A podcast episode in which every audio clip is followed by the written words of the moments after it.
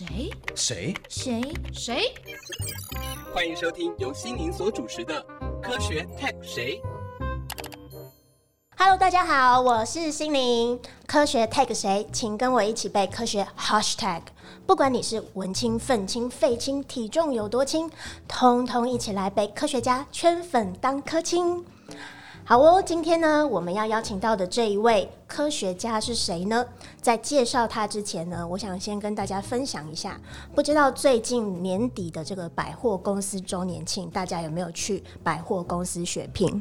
我呢，我没有去百货公司血拼，可是我还是忍不住消费欲望，前几天狠狠的买了一下蛮多的东西，所以看了一下我的那个存款账簿，发现我接下来应该就要吃土了。讲到这个吃土呢，今天早上我在那个阳台上面浇花的时候，我刚好那个有一大盆的盆土在那边，然后在想吃土的时候，我就看着我这一盆土，想说，诶，这个土我到底可不可以真的拿来吃？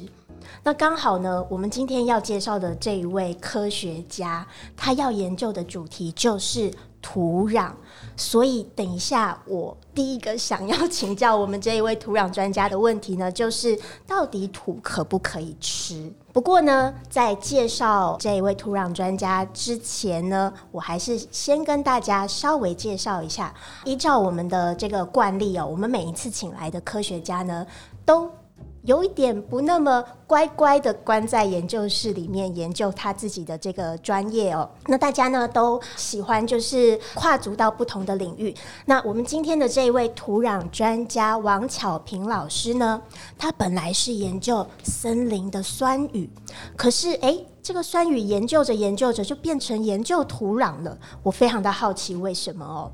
那更好奇的是呢，他到后来呢，他还把领域呢跨足到农夫在耕种的土壤。其实森林的土壤跟农夫在耕种的土壤是很不一样的哦。那所以呢，我们今天就要请王巧平老师好好来跟我们分享一下，他是怎么变成一位知土。知道土壤的知，不是吃土的这个科学家。好，让我们欢迎王巧平老师。哎，大家好，土可以吃啦，我吃很多。真的吗？真的放到嘴巴里吃吗？不然呢？那吃土是什么感觉？你们一般在讲的吃土，其实是嗯，的确有一些部落他们会吃土，因为土里面有非常多的微生物。是。那有一些土壤里面的微生物呢，它其实是可以当成抗生素。哦所以有吃土来治病的部落，也有吃土来止饥，因为土本身其实要问，那你知道土壤到底是什么？我不知道，我觉得它就是一团黑黑的一块一块的东西。你你跟我大部分的学生一样，其实土壤很有趣。嗯，它本身它是石头风化，越变越小，小小小小到一个程度以下。然后就被定义为一个，就是小到两 mm 以下，大概是沙子大小，然后还可以再更小，那个东西叫土。是，但是土壤很少单独存在，因为地球已经有生物太久，所以土壤里面还有很多的生物。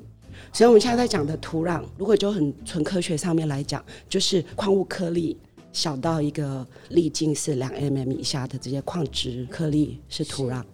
所以，老师，你第一次吃土是在你还记得是在什么时候吗？呃，小时候我们偷吃不知道，但是我们在德国念书，那我们想要判断那个土里面的一些质地，我们会用手，我们做那个 finger probe，就是用手搓。可是你知道，我们手指头的敏感度没有舌头好，所以有时候如果没有办法区分那个很细的那个东西到底是嗯树枝树叶分解的，还是矿物质的，是。会放到嘴巴里面，就有点像你在喝红酒，没有？你会这样舔它、摸它，是一个品土的概念，就对了。品尝那个土，对，你就可以去知道它的质地里面到底那个东西是不是土，还是那个东西是有机质。所以，老师，我们平常看到土，我们也可以好奇拿起来尝一下。嗯，不要乱来。呃，原因很简单，因为嗯，你现在看到土已经很不容易。是，那在都市里面，都市里面的土，我觉得最好不要乱吃好了，因为我们有非常多的环境用药，是，让登革热啊，很多什么的都要喷药，嗯，汽机车会有废气啊，是，所以那些土，我我没有办法保证你安全，所以我不会鼓励你吃。但是如果你到森林里面，我觉得应该可以试试看吧。是哈，好，有老师的鼓励我就放心了。下一次我去爬山的时候，你饿了来找我，我喂你来，你不要吃土。好，那我们刚刚讲到那么多吃土的经验啊，不过其实我很好奇，老师就是其实你一开始并不是做土壤的研究，那后来你是怎么开始你的科学之路的？可以请老师跟我们分享一下。我硕士班的时候是一九八九年，你出生了吗？我出生了，老师，我看你很小，那个时候其实我我在报纸上面看到，就是台湾的雨水不能淋，淋了头会头发会掉光。是。那那个时候我在念硕士班，嗯，然后我就很好奇，想知道那雨水穿过森林以后，森林可以对这个雨水做一些什么样子的改变？是。那那个时候其实还没有没有网络，所以要读这样子的文章文献，其实都要到图书馆里面，那或者是写信。啊，寄到美国，寄到德国，跟人家讲说，哎、我想要了解这件事情，然后寄去，然后等一两个月，他再把他的影印版的东西寄过来。在那个时候，呃，我读了一本书，从酸雨到酸土，就是 From Acid Rain to Acid Soil。但是那时候我专心研究的还是酸雨，因为你看我就是很像一个愤青，不是吗？所以那个时候其实我们会关注很多环境议题。是那时候最热门的应该就是核四，看三十年过去了，核四啊，国家公园啊，或者是我们那时候也关心一些法律的问题。那在那样子的因缘机会之下，特别去关注酸雨。可是酸雨不关注没事，一关注下去就会知道，其实酸雨其实还不可怕，它可以被森林中和，它可以被因为处理水是容易的，但是酸雨进到了一个森林里面之后。不同的森林会对这个酸雨做不同的事。我那个时候念硕士，在中心大学森林系，我跑了七个森林，每个月到那个森林里面去收穿过森林的树冠下面的这个雨水，然后就发现，哎，穿过不同的，例如穿过竹子林、穿过柳杉、穿过阔叶树，这个雨水都会变得不一样。那有一些就会变得比较不酸，可是有一些会变得更酸。那这里面有很多很复杂的化学的事情发生。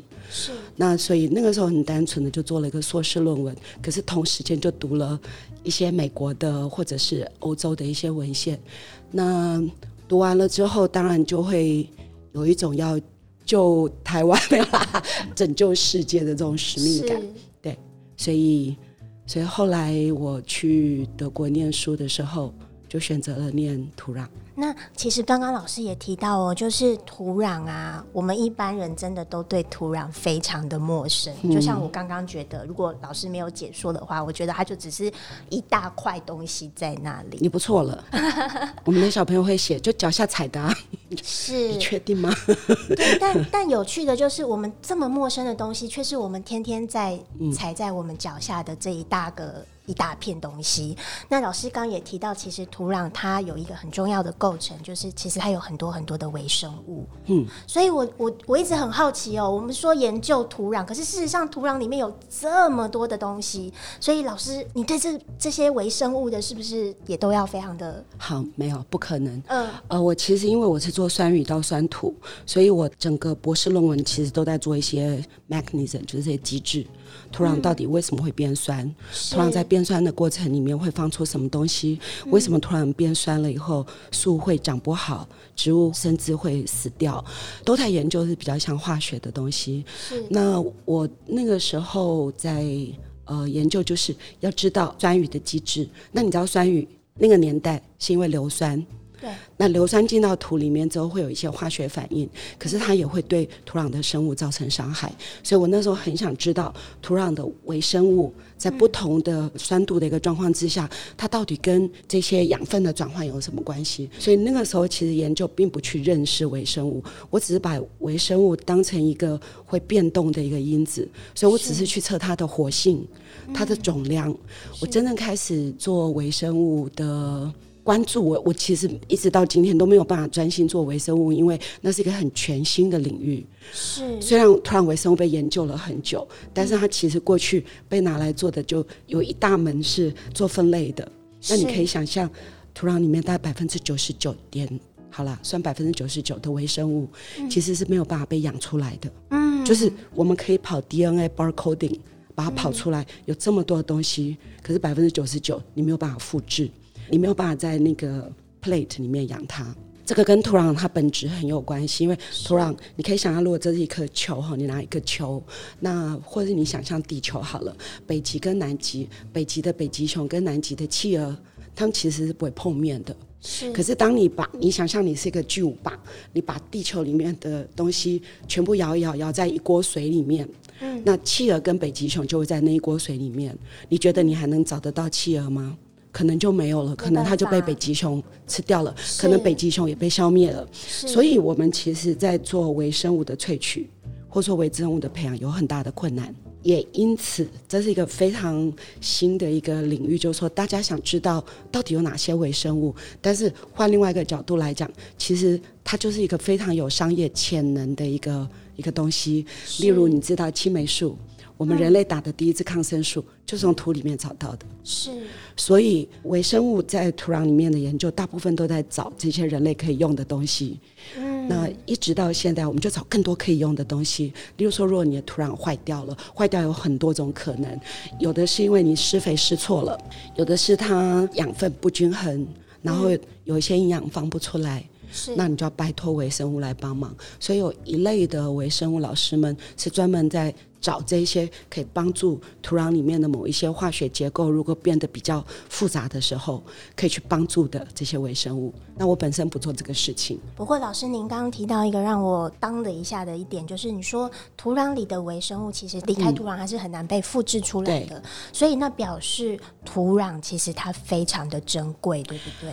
呃，除了它本身真的是很珍贵，它是我们的珍宝。除了说那里面的生物。我们还不认识它，最重要的是它有太多的功能。你知道，没有土你不可能盖房子，是。所有的房子都是建立在有土的地方，在石头上你必须用打洞的，对不对？所以而且还必须是好的土，好，所以是你是建筑物的基质，你说要种的东西，因为当然你可以水根，你可以有其他的空气根，可是土壤里面有非常多的矿物质。是你用这种配方配不出来的。那到现在更新的研究会发现说，很多植物没有错，你提供它营养，它会长大，你还可以收成这个菜，你可以吃。可是种在土里跟种在培养基的会不一样，原因是因为在土里面的这些植物，它会先跟微生物合作，然后微生物提供它东西以后，让它成长茁壮。比较简单的例子就是，我每天喂你吃糖，嗯，你也会长大，嗯，你还会长胖。很胖，对，但是你不见得会健康。是是，所以呃，我们会很需要土壤，因为它不只是人类立足点、盖桥铺路、盖房子，它也是所有生物的一个出发点。那所有的东西死掉之后要去哪里？我们可以丢到海里，嗯，可是丢到海里面应该有一点远。你你想想看，像美国这么大，或者像。整个欧亚大陆这么大一块，靠海的其实是很少。台湾人说靠海是丢到海里是很正常的，因为我们以前说细的棒最牢。可是其实更大部分所有死掉的生物、死掉的尸体，都是靠土壤来帮你分解，靠土壤来把你消化掉。你可以想，如果他们不分解、不消失，地球早就爆了。是，所以土壤还肩负了很重要这个功能。那当然，它有其他大家更广为人知的功能啊，例如说，它可以帮你过滤掉一些你不要水里面不要的东西，土壤把不要的过滤掉，出来干净的水。土壤现在还是这个世纪我们最渴望它，它可以帮我们储存更多的碳，把空气里面的我们不要的东西放回土里，因为本来就应该在土里。所以类似这样子，土壤的珍贵是在它功能太复杂。哎，老师，刚刚最后您提到说，就是土壤它还可以保存碳。嗯，因为以前我们就是可能包括听众哦，稍微有一点点接触环境的议题，可能会知道说，比如我们知道植物很重要，森林很重要，因为它植物就是能够固碳嘛。嗯，可是事实上土壤也可以啊。当然了，呃，你想一下，一棵树好了，嗯，它行光合作用，很多的碳大部分都跑到它的树干。是，那如果被人收来做成眼前的家具，这个碳就固定在这里。是，可是它的叶子、它的花、它的果，甚至如果它的小枝条你不用的，它掉下来，是，那它会跑去哪里？土。除了土里面以外，另外一个是它为什么会跑进土里？被烤倒了，你好容易被烤倒，它为什么会进到土里？它是不是烂掉？是烂掉的过程是什么意思？被分解了对，，被分解了，被微生物分解。那微生物本身就含有碳，这是一个。啊第二个，当然微生物也要呼吸，所以它还是有一部分会变成二氧化碳。所以如果比较简单的，例如一颗马铃薯，马铃薯也是很多碳在里面，它是碳水化合物，哎，对不对是？还有很多的碳，可是呢，它马上就被你吃掉，被你呼吸掉，变成你的肥肉，变成你的嗯便便出去，所以它就又回到了这个自然里面。可是它如果变成树干，嗯，它变成一些很复杂、不好分解的东西，那么微生物没有办法分解，嗯，那它就会可以留在土里面比较久。那比较久，当然就是会留在土里面。我们叫它叫做非常难分解的碳，它可以留在土里面，从数百年到千年、万年不等，看它复杂的结构。举例哦，呃，你想一下，就是你拿一个你认识的树，你认识什么树？嗯，榕树好了，我榕树想大家都知道，榕树要长得很快，你也认识快木。对，如果你把一块块木的这个木头丢在那边，跟一块榕树的木头丢在森林里面，哪一个烂的比较快？我想是榕树，对所以块木是千年不朽，但是它还是会朽。虽然千年不朽，万年它还是朽了，对不对？是但是它就在那里，所以它可以等于是慢慢的分解下来，所以土壤就扮演了这个功能，就是让它在里面慢慢的分解，所以它就有一个储存的功能。所以我们在讲土壤里面储存碳，一部分是让它进到微生物里面。有些微生物还被动物吃掉，小动物还被大动物吃掉，所以呢，这个碳就不是二氧化碳，它就会在身体里，它就是属于土壤的碳库，我们把它当成一个库，一个养分库。对，那另外一个就是死的，死的有机质在里面，然后它也可以储存。嗯，所以土壤如果有很多的动物，还有生物跟微生物，是一个很重要的一个一个储存碳的一个方式。好，所以这个每天我们踩在脚底下的东西，它真的非常非你常的确定你有每天踩在脚底下吗？现在没有，因为我们现在在四楼。对啊，那我其实听老师讲了这么多土壤它的珍贵，还有它的重要哦。那我想要回头来问一下老师哦，啊研究土壤的过程中，嗯，有没有什么让你觉得很开心的事情？嗯，我觉得因为我是做森林土壤的研究，嗯，所以我大概有好多年哦，好多年的时间跑山挖土。哦，我觉得那个开心不在于研究土壤，而是因为我要上山去挖土。是那所以我我觉得那个过程是很开心的。土壤其实很难能够让你开心，因为挖下去就是这样子嘛，而且这是一个劳力的工作，所以手啊、腰啊、背啊都会酸痛。那但是让我真正的开心是在于，我觉得就是我们会提一些问题，然后把它解出来。其实你问数学家，数学哪里让他开心？应该就是那个解题的过程。所以我觉得不是因为土壤让我开心，而是我在在整个脑波激荡的过程里面，那个过程很开心。嗯，对，这个应该是科学家比较跟外面的人会有一点点没有办法言说的一个地方。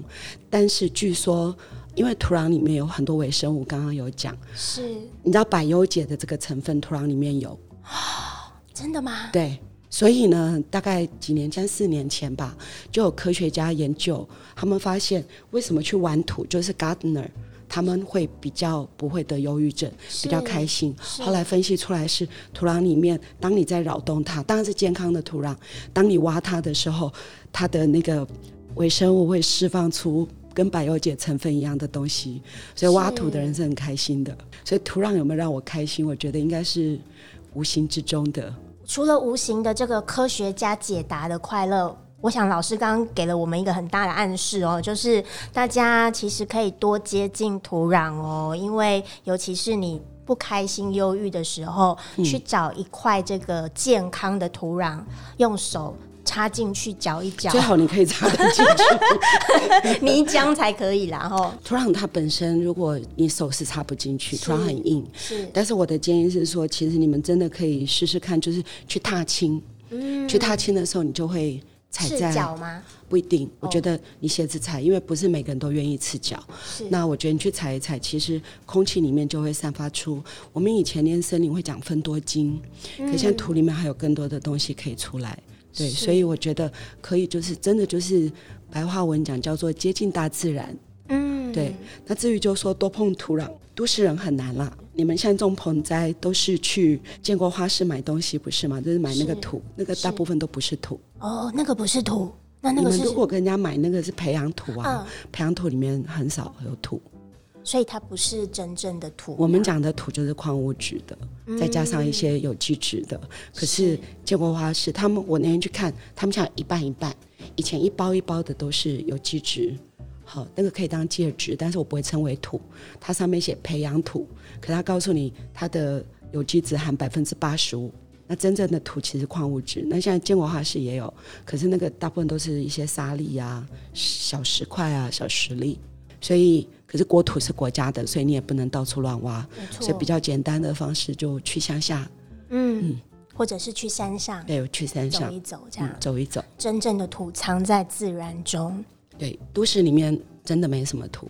好，那我另外一个也很有兴趣的是啊，老师其实我知道这几年来，就是也把土壤还有自然的这一些呃知识呢带到不同的领域，包括我知道您有跟青少年做科普教育嘛，嗯然后呢，诶，我觉得这个很妙哦，老师是还跟一个偶戏团合作了一个和土壤有关的偶戏。那老嗯师可不可以讲一下，就是您这几年来这种跨领域的合作，当一个土壤传教士的经验？好，我不晓得别人喜不喜欢土，那我自己很喜欢。当然，一部分是因为它提供了我很多，身为一个喜欢问问题、喜欢找答案、喜欢探索未知的事物的个性，这样子的一个看起来反正就很像科学家的这样子的一个本质的一个，它是一个媒介。其实我也可以研究水，我可以研究植物，它就是一个媒介。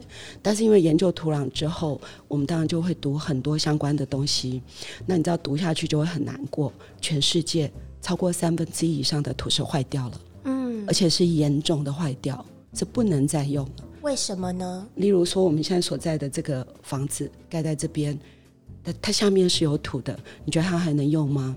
整个忠孝东路上面的土泥还能用吗？它就在水泥下面，所以有一部分其实本质没有坏，但是人类没有办法用，你把它盖掉了。是，那有一部分是被污染了，嗯，对，就是还有一部分是沙漠化。是，沙漠化或者是盐化，就说你不断的像在呃中东有很多地方，还有比较一般台湾还没有看到比较大的大陆，那它就是被不断的耕耘，然后到最后就盐化，就不能再用，不能再耕作，超过三分之一，天哪，好，还有三，分之一是中度劣化，所以我们只剩三分之一。嗯，那那三分之一还不断的在被我们干扰，不断在被我们破坏。例如说，我们就很喜欢去买一块新的地啊，然后来完成我们的归乡之梦。是，对，每个人都有一个采菊东篱下的这个归乡之梦。但是你不会好好的保护土壤，你会在上面盖房子，你要在上面盖一个院子，你要在上面搞东搞西的。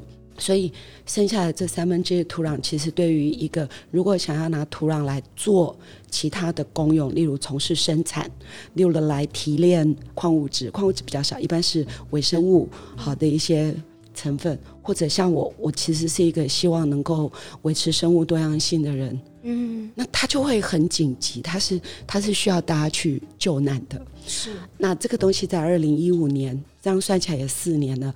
二零一五年，其实联合国就把二零一五年，他觉得大家都没有这个 awareness，大家都没有这个认知，是，所以呢，联合国很紧张，所以他把它定为国际土壤年，然后希望因为定为国际土壤年嘛，所以全世界就会去重视说，哎，土壤很重要。然后就在那个时候，我也在想，那我可以把我的知识跟谁讲？然后一开始的发愿当然很大，希望全台湾的同胞都认识到土壤很珍贵。可是你跟都市人讲土壤，大家就觉得脏脏的，那也没什么。建国花市就有的卖嘛，不是到处都是吗？那其实就是一步一步的思索，到最后，我觉得或许要拯救土壤，最重要的要从教育着手。对，大部分人都会讲，什么事都从教育着手，所以我也傻不隆咚的就想说从教育着手。嗯啊，因为要从教育着手，所以你一定会想要教育要教谁？我自己在大学有兼课，可是其实土壤是一个。只是我在教的一小部分，所以那时候我在想，好啊，那让小朋友喜欢上土壤好了。然后小朋友有接触土壤的机会，因为他们号称一张白纸，所以你给他什么，他就可以被你染成什么，对不对？嗯。那从那时候开始接触，做了两年，我的美好的声音就哑了。天哪！我那个时候我也觉得来不及，嗯，一定来不及，因为我一堂课，我每次去带一班的小朋友，我带过最大班带过六十个。你真的没有办法好好照顾他们，六十个小朋友，我们要派两三个人维护秩序，然后他们的导师要在旁边喊他们的口令，对，诸如此类。那所以我那时候在想，有没有更好的方式，一个其他的方式？那第二个是，我有发现，我教给大家很多知识，嗯，你懂了，然后呢，其实你懂的东西也很多啊，你就变成你的知识库的一部分。那知识库什么时候会拿出来用？如果你不是一个亲手在操作土壤的人，或者是你有机会去接触土壤，其实它是离你非常遥远，它就跟物理化学一样，你会觉得很遥远。你即便想保护它，它都很遥远。所以我就想，那还有没有什么方法？我就想，那至少要让大家爱上土壤。可是我觉得太困难了，所以我就想，那先爱上土壤动物好了。嗯，因为很多事情是源自于爱，很多人爱海洋是因为他爱鲸鱼，是他爱冲浪，是有些人是因为海豚，然后他就会想要去保护海洋。所以我就想，那有人保护森林是因为他喜欢森林里面的某一些生物，那土壤里面有没有生物可以被喜欢？然后想下去之后才发现很困难，没有人喜欢土壤的生物。是，你想一下，土壤有什么生物？蚯蚓，对，你知道你大概就是那个标准答案。然后大家对蚯蚓就是哦，现在可以抓来做引粪，对，可以抓来钓鱼，做堆肥，对，做堆肥，做去钓鱼当饵。除此之外还可以干嘛？没有，所以没有人会爱上蚯蚓。然后还有更多的生物，它们更小。其实在这之前我也不认识他们。我为了要去找到底什么生物可以被爱上，我发现整本这么厚的，大概有三公分厚亚热带森林土壤动物翻出来，没有一只可爱的。天哪！而且还有我很讨厌的蟑螂。嗯，我整个皱眉了。对，所以那个时候我就想，如果土壤里面的生物本身长的就不是。像小白兔这样子，让大家一看就会爱的，那我又要希望大家喜欢它，我就必须赋予它一个故事，我就必须赋予它一个新的生命、新的样貌，对不对？所以每个小朋友都喜欢恐龙，那有没有办法找出图里面的恐龙来？那找来找去，就就这样去想出了一个点子，然后想，那要让小朋友喜欢，你就要有一个媒介。那当然，最好的方式是画成卡通。可是你知道，做一集卡通跟漫画可能要好几百万，非常的昂贵，非常昂贵。是，所以我想来想去，比较便宜的方式就是做成一个戏。那另外一个是我自己喜欢看戏，我觉得那就是一个本质。那我们那时候就我就想，我来做一个都没有人爱我的戏。因为我觉得土壤就是一个都没有人爱的东西，好悲伤哦。对，就是 所以那个戏就叫没有人爱我。是，那就这样子，所以去跟剧团合作做了一个没有人爱我的戏。但做出来应该有小朋友觉得很爱吧？这个要问小朋友。但是，但是我相信剧组的每一个人都在这个整个戏的发展的过程，对土壤有一些新的感受。而我身为一个观察者。是我看到他们从哎呀哎呀，其实跟我的小朋友们一样。嗯，我我带这么多的班哦，大概已经几十个学校参加过我的活动。其实最开心的事情就是你看到小朋友从哎呀哎呀，然后变成哇，我觉得那个过程超爽。是，对。那当然，这个戏的目的就是希望这个门槛降低，让更小的小朋友就可以早一点，在他还不会操作科学的这个仪器以前，显微镜啊、镊子啊这种。这些东西没有办法加药之前，他就可以去看，所以就把年龄降得更低，然后把戏做得更可爱一点。嗯，所以我觉得老师真的做了一件很棒的事情哦，就是把一个这么高深的，就是从我们前面一路听下来，事实上土壤它是一个，它里头有很多新兴的研究方向，然后它本身其实研究门槛也蛮高的，可是老师找到了一个，哎，用爱来。唤起大家对于土壤的好奇，而且是借由故事，我觉得这是一个很棒的点子。谢谢你的鼓励。嗯，对我来说是，我觉得才刚起步。是，其实因为科学家是不会讲故事的人，科学家也不懂戏剧，所以在整个戏的发展，是因为剧团非常的专业，然后他们他们才是一群懂得如何把情绪带进去。你知道那个整个过程哦，一直到戏上演的那一天，我一直都是处于非常紧绷，而且其实是一个烦躁的状况，就是是我觉得他们做的很好，可是我不晓得效果。可是你到试演那一天，我坐在观众席就不断的掉眼泪。你看我现在讲眼泪快掉下来，是，就是他们怎么这么棒啊？嗯他们怎么这么厉害？他们怎么可以？然后呃，首演那一天，我旁边坐了很多小朋友。第一个我看戏，当然我我最需要的是去感受小朋友们的感受。是，嗯，我的我的感受真的很强烈，就是有小朋友害怕，嗯，这不是我的本意，但是有一些他们的害怕是源自于他对于剧场的一个不熟悉，他他不熟悉关掉电灯，他就已经开始害怕。但是最可贵的就是小朋友的紧张，嗯，小朋友因为故事主角。所经历过的这些辛苦的过程，他如何找到一个适合他生存的地方？这整个艰辛的过程，小朋友的情绪的起伏，我看到他们的情绪起伏，我我觉得，我我觉得很很很感动。那另外一个就是，我希望做到了，可是也很困难的是说，因为剧场很专业，是，所以他需要专业的剧场，需要专业的剧团，他需要一个适当的场所。所以他的接触速度当然比以前的我一堂一堂的讲课来得快，但是他就是有一个门槛，所以我们今年希望可以带到更多的地方，是。然后未来我觉得他还是必须要再被再被发展，是所以还是朝向希望可以做卡通动漫的一个方向，嗯。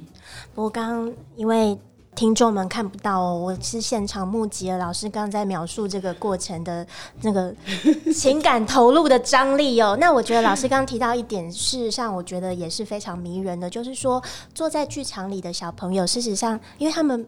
是陌生的，里头有很多的未知。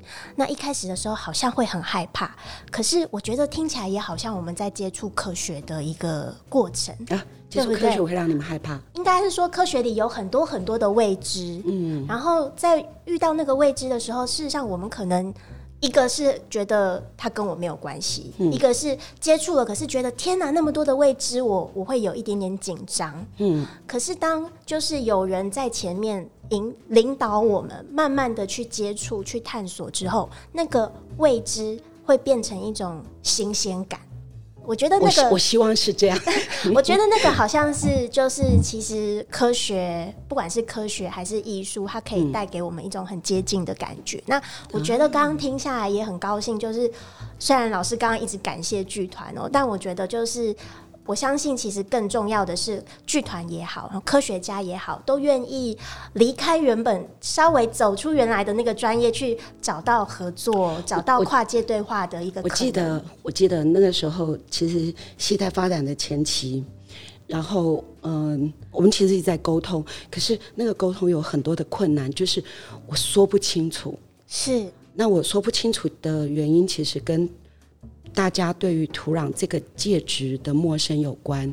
我常常在讲的就是说，所有的戏剧或者任何东西，其实都在一个透明的，在空气里面进行。是所以你可以感受到，你可以直接看到，但是土壤里面的东西没有人看过。嗯，那你知道后来到那一天，真的我我我看着大家所有人都很努力的要去要去表现，或者说要去把那个剧本里面的东西表达出来，可是我不知道到底哪里卡住了。然后那一天后来我就灵机一动，我说不然我带你们到田里面去好不好？然后导演就说好，所以我们就车子开了就到到田里面去，然后就把我自己在操作的田的图打开给他们看。因为其实你站在土上，你是看不见土下的生物。是然后那天当打开那个土壤，然后看到所有的东西在飞窜，然后所有东西跑来跑去，各种应该出现的生物一一的出现。然后我带他们去水田里面，脚踩下去，踩到那个泥巴里面，那个演员都是很夸张的，可是我我在旁边看，其实不管他们是夸张也好，还是真正的感受也好，其实我才知道说，对我来说很习以为常的东西，对大家来讲，它真的很陌生，是它真的需要被接触，它真的需要被被感受。然后从那一天之后，剧团就一直发生灵异事件，就是我们戏里面的各个生物自动出现。哇哦，然后呢，也因为以前就是包括我们剧团里面有人就被蜈蚣咬到，就是钻进鞋子里面，然后就咬到脚。他们打电话问我说要不要送到医院，我说其实还好，那个有毒，但是它其实只是痛，它不会致命，毒性不强，它不会致命，但是但是就是会痛，所以就一个一个生物一个一个出现。是我我不晓得他们的感受，但是对我来讲，这真的是一个我在观察别人如何来接近土壤，然后爱上的那个过程。是，哇哦！而且蜈蚣，我记得是老师这个偶戏里的一个很重要的角色，对，他是主角，所以真的是灵异事件呢。我们后来他们就养了一只，然后就把它关在盒子里面。那因为你知道他们的偶要模拟蜈蚣，因为这个戏除了当然你看很拟人呐，但是我不希望拟人，因为它的太多习性就不是人会有的，所以剧团必须要去模拟这个生物的动作。那真的很困难，是看影片是看不到，所以他们真的去养它，真的看着它如何的钻来钻去，如何的动，如何的清洁自自己，然后如何的躲避光线。那我觉得就是这些东西在在让他们去认识这个生物。那至于这个戏后来对小朋友，我真的不知道，我很想知道。他们到底在想什么？可是因为我们的年龄层很低啦，但我相信这个，即便小朋友现在可能没有办法很清楚的理解，可是我觉得戏会在他们的心里埋下一个种子。你真是一个善良的好人，给我莫大的鼓励。那其实刚刚老师跟我们分享的这个土壤如何？变成一个戏剧哦，哎，可是我刚突然想到一件事情，哎，像我家种的那个盆栽里面啊，有时候也会钻出蜈蚣，哎，所以蜈蚣到底是好？你住住在几楼？我住在五楼，这才太有趣了。其实蜈蚣哈，它很怕太阳，是很怕干死，嗯，然后它需要躲起来。但是很多人的家里会出现蜈蚣，是，你知道它从哪里钻过来吗？从哪里？下水道。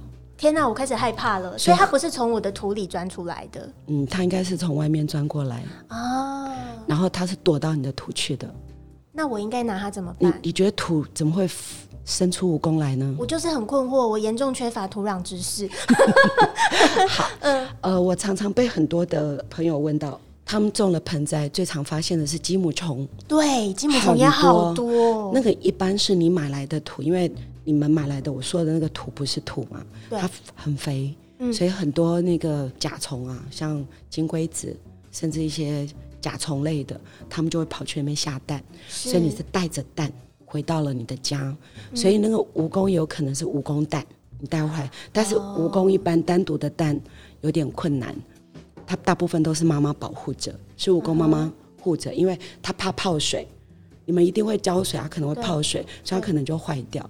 所以我怀疑，如果是五楼的蜈蚣，应该是爬过来；但是如果是积木虫，它一般是从蛋孵出来的。那我们应该继续让它们住在土壤里吗？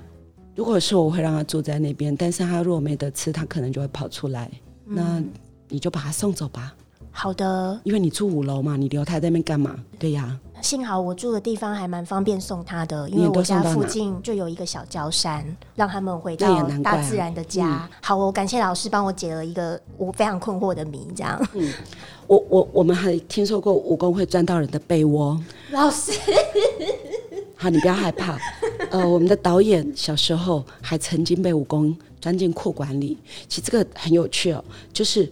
当我第一次在我的那个粉丝页上面告诉大家好好爱护蜈蚣的时候，有非常多的网友就上来抱怨蜈蚣会咬人，蜈蚣会主动攻击人。其实这是个误会。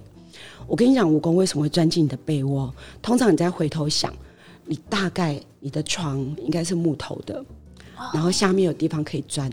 是。然后呢？你知道蜈蚣吃什么？吃什么？吃。木头吗？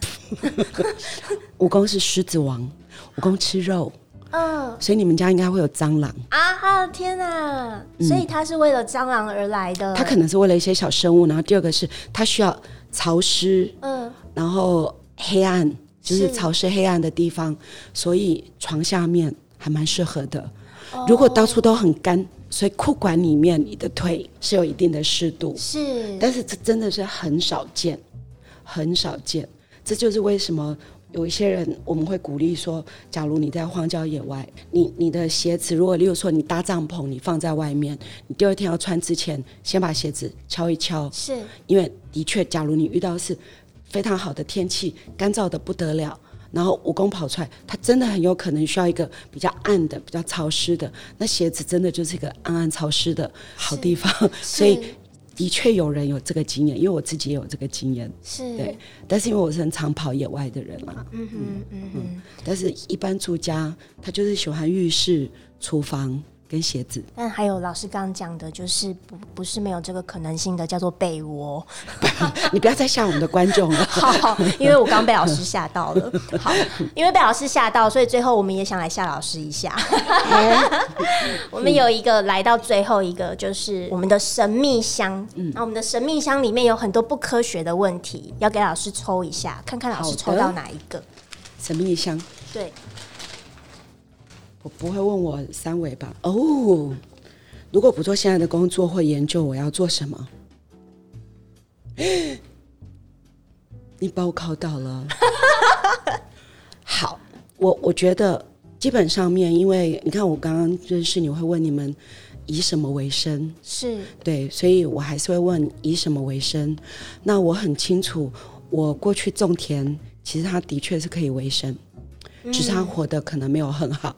是有一点辛苦，所以我觉得，嗯，科学家有个本质哦，就是你问问题跟回答解决问题的这个习惯，一旦养成，其实到哪里你都会做这件事。所以我觉得我应该会继续做任何跟土壤相关，但是可以让我继续问问题的。所以我应该不会想去教书啊，我也应该不会想去唱歌，因为反正声音坏了，我也没有办法演戏。所有我喜欢的事情，还有画图，应该卖不出去。所以我觉得应该会去种田，嗯，嗯，应该会继续去种田而。且你会每天踩在田里，踩在土地上。我觉得这是一个非常疗愈的事情。我认为没有没有像我们这样跪过土、走过针，你知道那个是乐此不疲。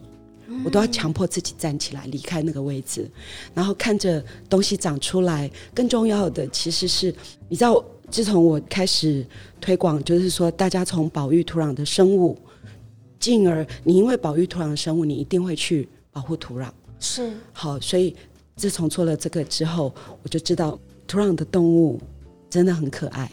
嗯，然后他们其实可以很业余的就可以去研究它们。是，那呃，我去年被邀请到捷克去，捷克的土壤生物多样性中心，他们是捷克科学院，他们邀请我去。我去之前我还不晓得，我去了之后才知道，你知道我们随便土里面抓来的生物，大部分都没有人认识。是所以我去那边，他们他们的所长是杨鼠妇，然后就光鼠妇，我们大家就只认识那几种。鼠妇，鼠它是一种生物。它是一种生物，完蛋了！请各位听众自己打老鼠的鼠，富人的富，鼠妇去看一下，它很可爱。好好，它它是跟虾子同一类的。